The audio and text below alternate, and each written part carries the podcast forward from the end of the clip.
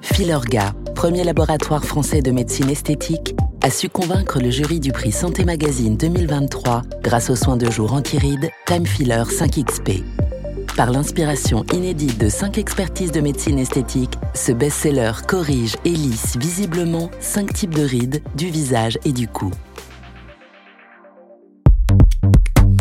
Cette médecine de la beauté. Depuis une vingtaine d'années, de plus en plus de gens ont peur de leurs rides et ont peur de vieillir ou d'apparaître vieux. Je me suis regardée dans mon rétroviseur de la voiture un jour. Et là, la lumière étant très crue, euh, j'ai vu qu'il y avait quelque chose à faire. Ces interventions de médecine esthétique, injections, laser, concurrencent de plus en plus la chirurgie. Cette cadre de 38 ans trouvait son visage vieilli, mais n'aurait jamais eu recours au bistouri. Embellir, rajeunir sans douleur et sans anesthésie générale, ce sont les nouvelles promesses de la médecine esthétique. Et je me dis, on a la possibilité de faire autrement, et que si je peux avoir 46 ans sans les ridules, ça me va aussi. Chères auditrices, chers auditeurs, c'est le moment de se retrouver pour un nouvel épisode d'Hyperchondriac, le podcast de Santé Magazine, 100% gratuit, 100% pour vous. Merci de nous soutenir, merci de nous écouter. Ce mois-ci, nous allons parler de médecine esthétique. Ou pas, la médecine esthétique se porte bien. En effet, selon les derniers chiffres communiqués par la Société internationale de chirurgie plastique et esthétique, 17 millions et demi d'actes médicaux non chirurgicaux ont été réalisés en 2021 à travers le monde. Fortement médiatisée, largement plébiscitée, parce que peu invasive, la médecine esthétique propose de rajeunir les visages avec des gestes plus doux que la chirurgie, des suites moins visibles, plus courtes et plus faciles à gérer. On a vu ainsi apparaître le lifting sans bistouri, réalisé qu'avec des injections. La promesse est-elle honnête? La médecine esthétique rajeunit-elle vraiment? Et d'abord, de quoi parle-t-on exactement? De quels actes médicaux, de quels soins? Sont-ils réellement sans risque? Je suis Aline Perrodin, directrice de la rédaction de Santé Magazine, et pour répondre à toutes ces questions, j'ai le plaisir de recevoir deux chirurgiens esthétiques, la docteure Isabelle Sarfati et le docteur Frédéric Lange. Merci à tous les deux d'avoir accepté notre invitation. Avant de décrypter si la médecine esthétique tient ses promesses, j'ai d'abord envie de vous demander pourquoi vous avez choisi cette spécialité de chirurgie? Qu'est-ce qui vous a attiré dans l'esthétique? Vraiment, ce qui m'a attiré, en fait, c'était la richesse de cette chirurgie parce que le grand public a une vision très parcellaire, très segmentaire de ce que c'est. Et on connaît bien la chirurgie euh, esthétique par la médiatisation qu'elle a, mais on connaît un peu moins bien l'aspect de chirurgie réparatrice, notamment euh, les séquelles de brûlures, d'accidents, de cancers. Et c'est une chirurgie qui est très riche parce qu'elle touche, en fait, euh, toutes les régions du corps des orteils euh, jusqu'au cuir chevelu. Et donc, euh, c'est une chirurgie qui, au niveau médical intellectuel, est vraiment extrêmement riche, extrêmement diversifiée. Il doit y avoir plusieurs raisons de choisir cette spécialité, différentes selon les chirurgiens. Moi, j'ai fait médecine pour faire de la chirurgie esthétique et réparatrice. C'est-à-dire que je ne voulais pas être médecin. Je voulais réparer. Je voulais euh, d'abord avoir des enjeux peut-être moins graves, moins dramatiques. Et ensuite, dans le sens de, la reconstruction, le sens de l'embellissement, être euh, dans quelque chose qui fait plaisir aux gens.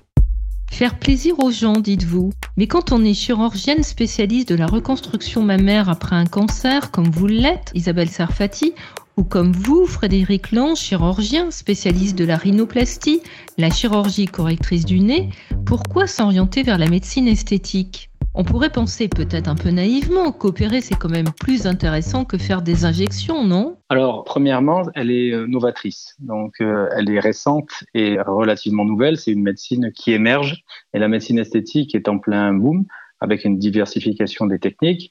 Et en fait, je pense qu'elle se substitue pas à la chirurgie, elle vient la compléter par des actes qui sont moins invasifs, plus faciles à mettre en place, plus légers, qui sont peut-être parfois moins lourds de conséquences, sans cicatrices. Donc c'est une médecine qui est complémentaire et qui doit faire partie, euh, je trouve, de l'arsenal du chirurgien.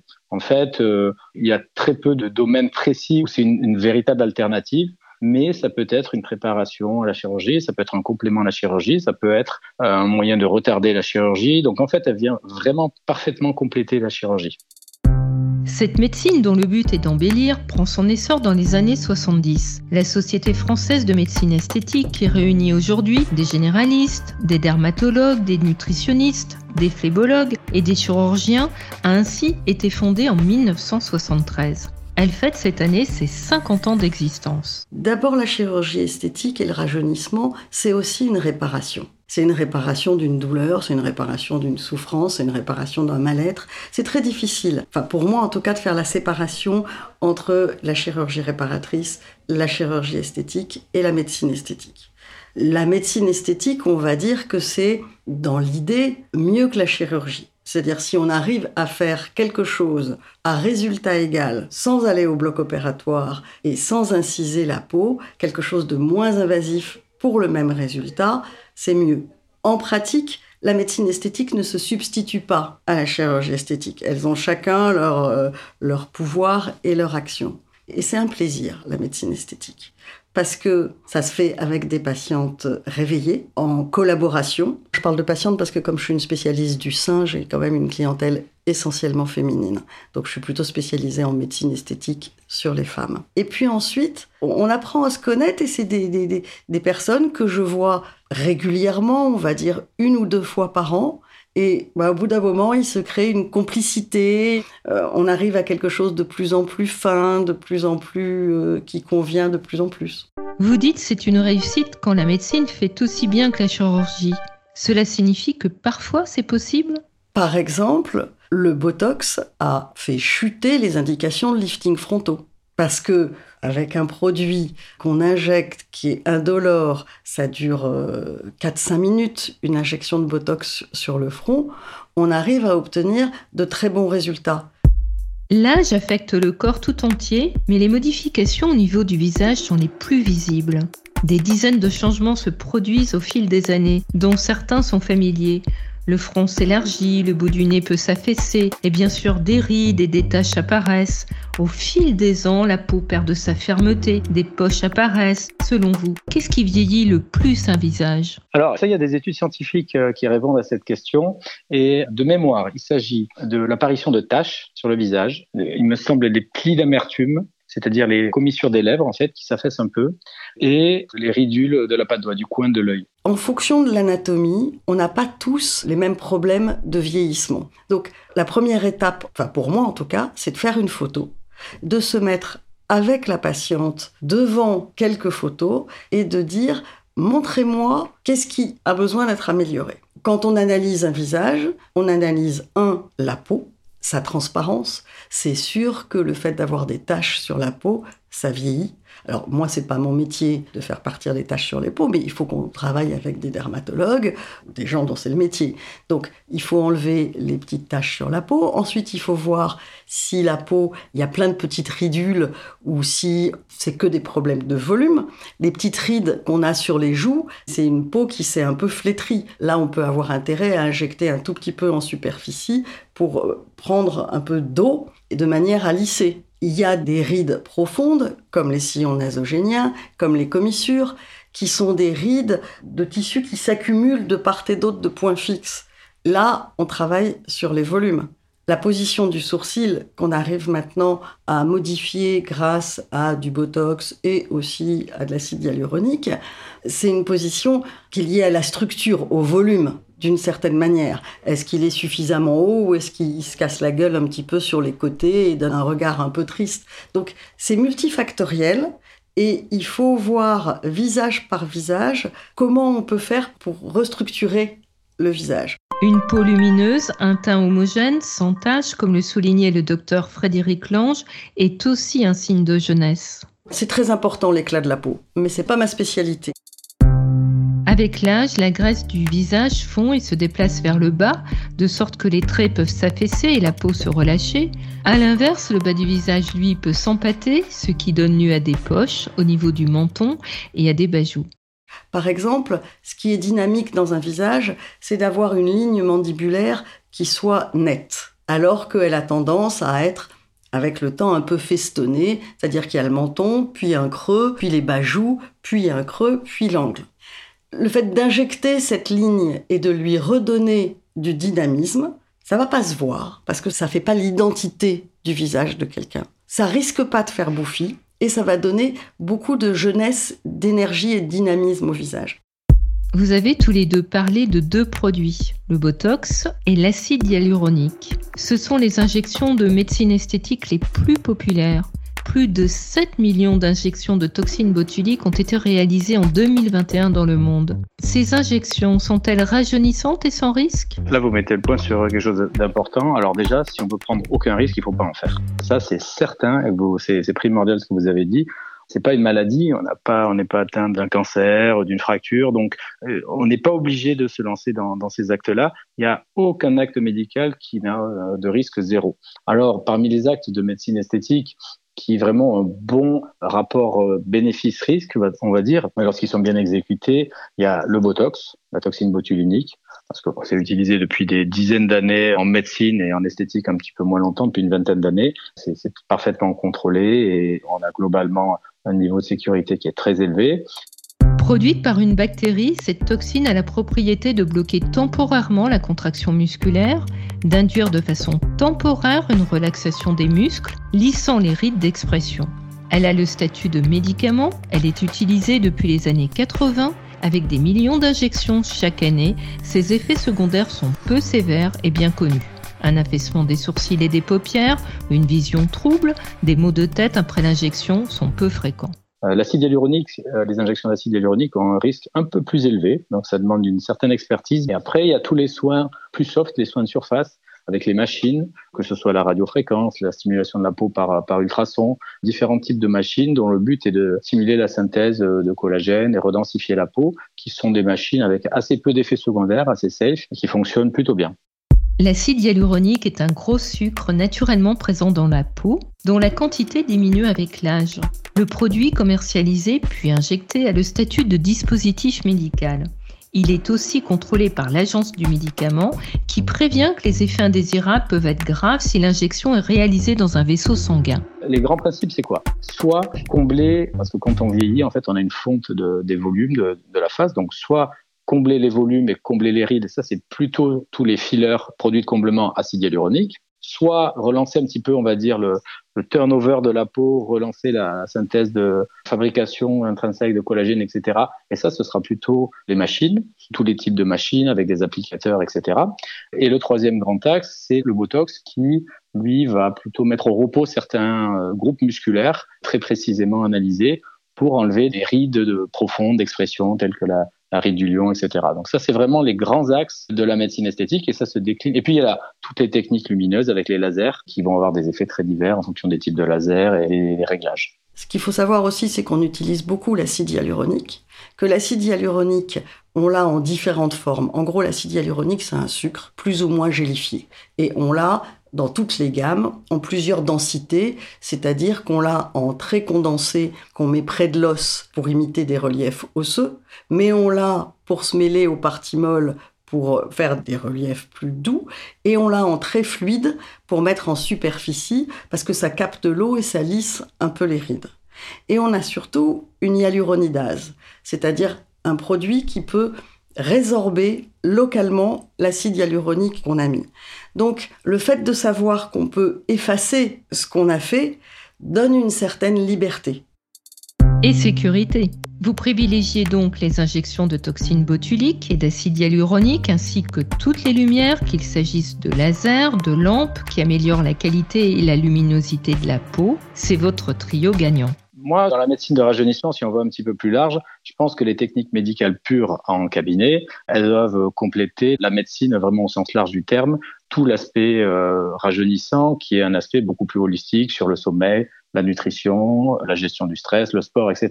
Qui sont vraiment ça les piliers de la longévité qui ralentissent le vieillissement. Donc ça, c'est vraiment la mécanique intrinsèque qui est la plus intéressante, la plus naturelle et la plus importante pour ralentir le vieillissement. La médecine esthétique vient compléter ça et vraiment, voilà, c'est les, les, techniques dont on a parlé avant, c'est les techniques les plus euh, les plus safe et les plus euh, reconnues et utilisées. Et après, évidemment, c'est à moduler, adapter en fonction de la demande précisément. Tout le monde met ses petits complexes euh, à des endroits différents. Qu'est-ce qu'on y gagne vraiment en termes de rajeunissement? Certains médecins proposent de paraître 10 ans de moins, et je me souviens d'une publication médicale présentée lors d'un congrès il y a quelques années qui concluait par, je cite, les patients ont l'impression de paraître 5 ans plus jeunes. Remonter le temps, c'est vraiment possible? Je vais vous dire, c'est mon sentiment. Hein. Toutes les études où il y a des années comme ça, c'est toujours un peu fallacieux. On sait qu'avec un vrai lifting chirurgical, là je vous parle d'une grosse chirurgie du visage, en moyenne, quand on montre des photos à des gens, les, les gens ont l'air environ 4, 5, 6 ans plus jeunes. Donc c'est pas énorme, avec des techniques très radicales. Donc il est probable que des techniques médicales, qui ont un effet quand même moins euh, spectaculaire, ce soit un rajeunissement qui soit inférieur. Mais pour moi, ça, en fait, c'est pas le fond du problème parce que ce qu'on gagne vraiment, c'est le ressenti des patients, c'est-à-dire se sentir plus jeune, avoir une perception de soi plus jeune, même si elle est minime auprès des autres. Si soi-même on se sent plus jeune, avec un teint plus frais et qu'on se sent plus beau, plus belle, plus en confiance, pour moi c'est gagné. Vous voyez ce que je veux dire? Dans la médecine esthétique, même si on a tendance à l'oublier, il y a la démarche de médecine, la démarche médicale, et qu'il y a une démarche de soin. Et c'est un soin de quoi? Un soin bah, du complexe. Et le complexe, il est, il est dans sa tête. Important, c'est la façon dont on se ressent. Donc, tous les, tout vous donner un chiffre, on, est plus jeune, 2 ans, 3 ans, 4 ans, 5 ans, 6 ans.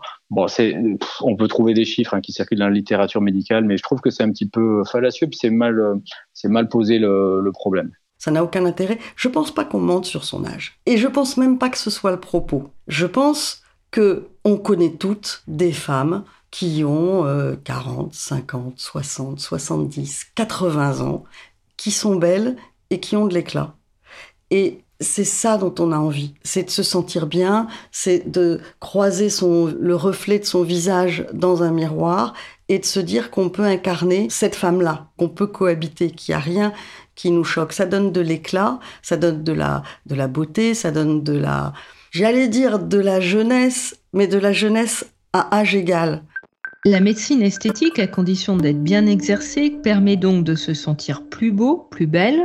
Les résultats sont satisfaisants. On a des résultats objectifs, donc c'est-à-dire des modifications qui sont apparentes. Globalement, il y a quand même des taux de satisfaction assez élevés avec les techniques de médecine esthétique. Oui, la médecine esthétique, ça aide à se sentir lumineuse, dynamique. Ça donne aussi un petit sentiment de pouvoir sur des choses sur lesquelles on ne peut pas grand-chose, comme l'hérédité et le temps qui passe. Et je pense que le fait de se regarder dans le miroir et de se dire bon, bah si je supporte pas, euh, j'irai faire un peu de médecine esthétique, ça donne du pouvoir et ça donne du plaisir. Malgré tous les bénéfices que vous nous décrivez, malgré un discours qui prône le naturel, la fameuse French Touch, comme il se dit dans les congrès médicaux, on continue de voir des visages manifestement beaucoup injectés, beaucoup trop traités.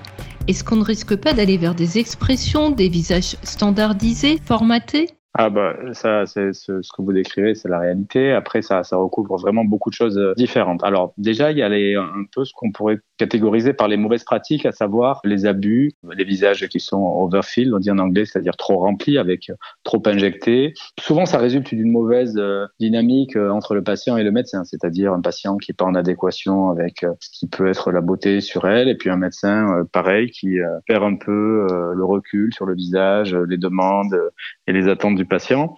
Disons que c'est quelque chose qui est extrêmement biaisé parce que évidemment ce, type de visage que vous décrivez, on ça saute aux yeux, on peut pas passer à côté quand on en croise un entre guillemets, et du coup on a quand même un biais qui nous fait remarquer que les visages un petit peu euh, voilà inexpressifs, euh, euh, standardisés, et en revanche quelqu'un qui a eu un traitement soft, bien réalisé, qui lui apporte vraiment quelque chose, on va plutôt tendance à ne pas le remarquer.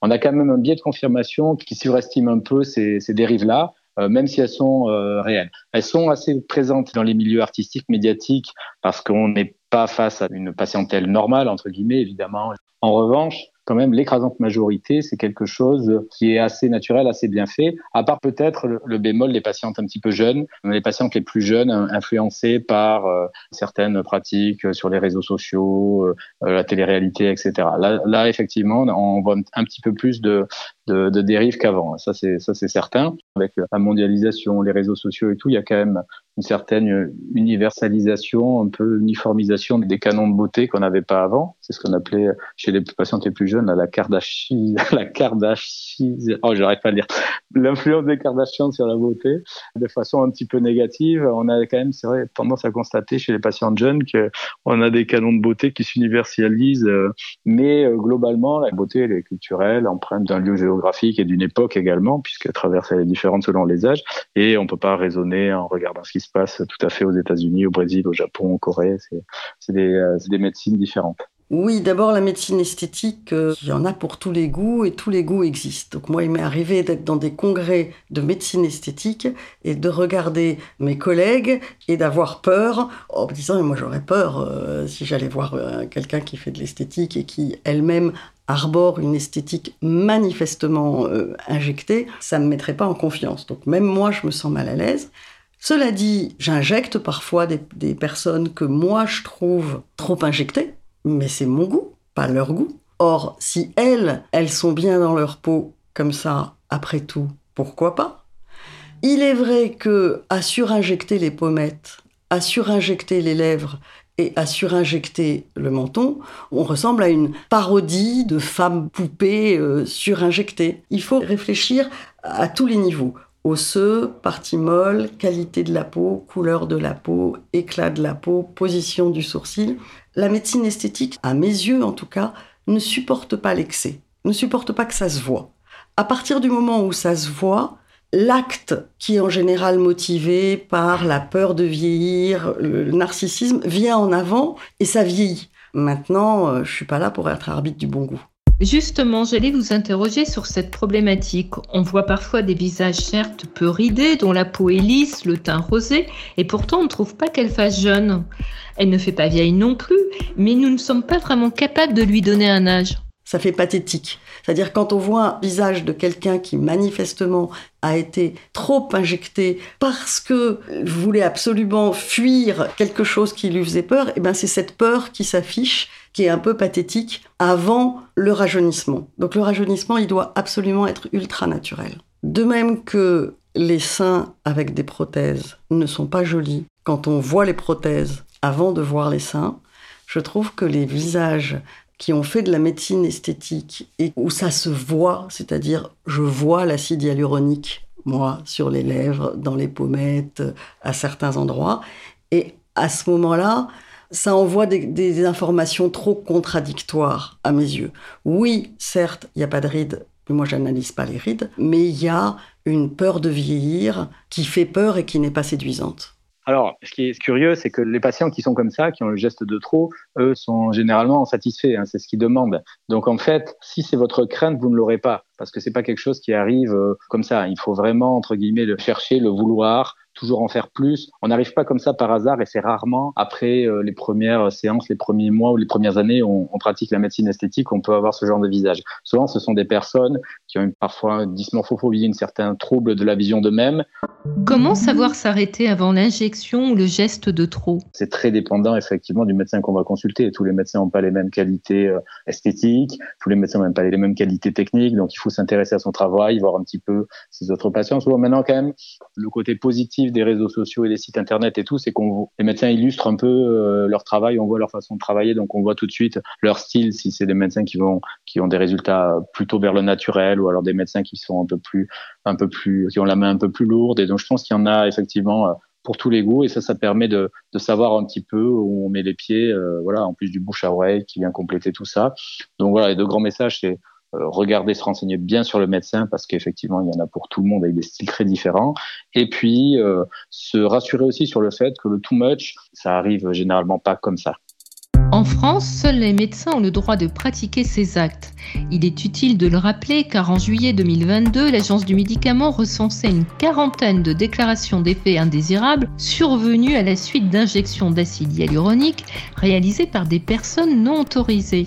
Mais est-ce que ça change quelque chose d'être injecté par un médecin homme ou un médecin femme?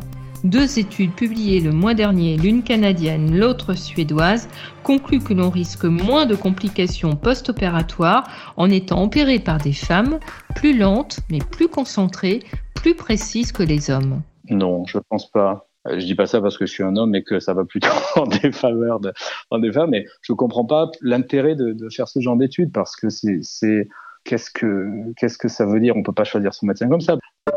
Isabelle Sarfati, c'est également votre appréciation? J'en ai ras-le-bol de la division entre les hommes et les femmes. Je suis fatiguée de cette division. Peut-être que si on faisait des statistiques, on pourrait montrer que les femmes chirurgiens avaient statistiquement moins de complications que les hommes. Mais on se fait injecter, pas par un groupe, on se fait injecter par une personne. Et je ne pense pas que je choisirais entre un homme et une femme précis en me disant euh, la femme, elle va être plus euh, douce et conservatrice. Je crois pas. Et comment savoir déjouer les pièges des tendances dictées par les influenceurs? La dernière technique à la mode, l'injection ou la machine qui fait le buzz sur les réseaux sociaux, il faut s'en méfier? Alors, premièrement, les modes, euh, voilà, ça ne devrait pas avoir lieu d'être. C'est du soin, donc euh, tout ce qui est mode, ça passera et ça, ça a vraiment pas lieu. Là, en ce moment, il y a eu le truc avec le film Barbie sur le Botox dans le trapèze et tout. Ça, c'est pile poil dans les trucs qui sont pour moi des effets de mode, c'est des mauvaises pratiques. Ça, c'est la première chose. Donc, euh, dès que vous voyez un truc qui est à la mode en ce moment, en trend, euh, dont vous aviez jamais entendu parler il y a six mois et dont vous n'entendrez plus jamais parler dans six mois, ça, il faut pas y aller. Généralement, enfin, au moins, ça doit éveiller, éveiller les soupçons. Ça, c'est le premier truc. Le deuxième truc, c'est les influenceurs qui mettent en avant la chirurgie esthétique comme un spectacle font une erreur morale. Qu'ils assument d'avoir réalisé la chirurgie esthétique et tout, qu'ils en parlent, bon, mais c'est très bien. Mais on en voit certains qui montrent ça comme un spectacle, comme un divertissement et comme un truc cool à faire auprès d'une audience euh, parfois euh, jeune et influençable parce que bah, voilà c'est des gens euh, des adolescents des adultes jeunes qui sont fragiles qui sont pas encore construits psychologiquement qui sont en période de doute et donc ça à mon avis ça devrait être alors, bon, je ne sais pas comment réguler, mais en tout cas, c'est une faute morale parce que montrer la chirurgie esthétique comme euh, une activité, euh, aller faire du quad et euh, sortir au resto, ça, c'est, je trouve ça idiot, idiot, déplacé, parce que ça a des répercussions négatives sur la santé mentale des patients jeunes. Ça, ça a été écrit dans des écrit et démontré dans la littérature scientifique, de psychologie, etc. Donc ça, les influenceurs qui travaillent avec les chirurgiens esthétiques, c'est vraiment, faut prendre ça avec beaucoup de recul et, et un œil critique. Donc les trends, les trucs, les modes du moment, à éviter. Et les, influenceurs qui mettent en avant les techniques euh, de façon spectaculaire, ça aussi, je trouve que c'est à éviter. il se fait une culture de la médecine esthétique. C'est-à-dire que des lèvres qui ne paraissaient pas surinjectées quand c'était pas, euh, il n'y en avait pas des tonnes, maintenant, tout le monde fait le diagnostic. Il se trouve qu'on est dans une période écologique. Et donc, la vision de corps étrangers à l'intérieur du corps devient non écologique, un, peu ringarde. Donc j'explique aux gens que culturellement, en particulier aux jeunes, qu'elles ne font pas partie de cette génération-là, qu'elles font partie d'une génération où on détecte la médecine esthétique en la voyant. Et en leur montrant certains visages, elles comprennent très très bien. Je dis, à trop vouloir gonfler les pommettes voilà ce que ça va donner. Si vous gonflez trop vos lèvres, voilà ce que ça va donner. Mais d'autre part, sachez que les gens qui voient ça font le diagnostic immédiatement de surinjection. Donc, les jeunes comprennent, ils sont écologiques en général. Euh, c'est pour répondre à une demande en lien avec la mode du film, mais il y a très très très très peu de personnes qui ont un complexe par rapport à leur trapèze qui serait trop développé. Mais la médecine, c'est pas ça. Donc c'est pas pour ressembler à Barbie. C'est-à-dire que euh, moi, dans la clinique où je suis, y a eu un sondage. Et franchement, s'il y a une clinique qui doit faire du Barbie Botox, ça doit être celle-là. Donc il faut un sondage sur qui en a fait. Personne, quasiment. Mais à écouter les médias, c'est quasiment devenu une espèce de vague qui déferle. En fait, il s'agit d'ajuster des tonnes de Botox dans les trapèzes pour que le cou apparaisse un peu plus long. en vrai, la demande est nulle. Merci Isabelle Sarfati, merci Frédéric Lange d'avoir répondu à toutes ces questions. Pour aller plus loin, nous vous conseillons vivement de lire Les histoires plastiques d'Isabelle Sarfati, parues aux éditions Stock. Ces histoires vécues dans l'intimité de son cabinet ou du bloc opératoire vous dévoileront l'envers du bistouri et de la seringue. Nous vous conseillons également de visionner les vidéos explicatives du docteur Frédéric Lange sur son compte Instagram. Elles sont précises, sans concession et très pédagogiques. J'espère que ce podcast vous aura permis de mieux comprendre les promesses et les limites de la médecine esthétique pour choisir ou pas d'y recourir. Hyperchondriac est un podcast de Santé Magazine. Vous pouvez l'écouter sur Deezer, Spotify et toutes les plateformes de podcast. Si vous avez aimé cet épisode, dites-le, partagez-le, abonnez-vous Écrivez-nous sur nos pages Facebook et Instagram et à l'adresse rédaction@santémagazine.fr. Nous vous donnons rendez-vous le mardi 24 octobre pour parler de plantes et de beauté. C'était Hyperchondriac. Ce podcast vous a été proposé par les laboratoires Philorga, dont le soin de jour Time Filler 5XP a convaincu les experts du jury du prix Santé Magazine 2023 dans la catégorie anti-âge.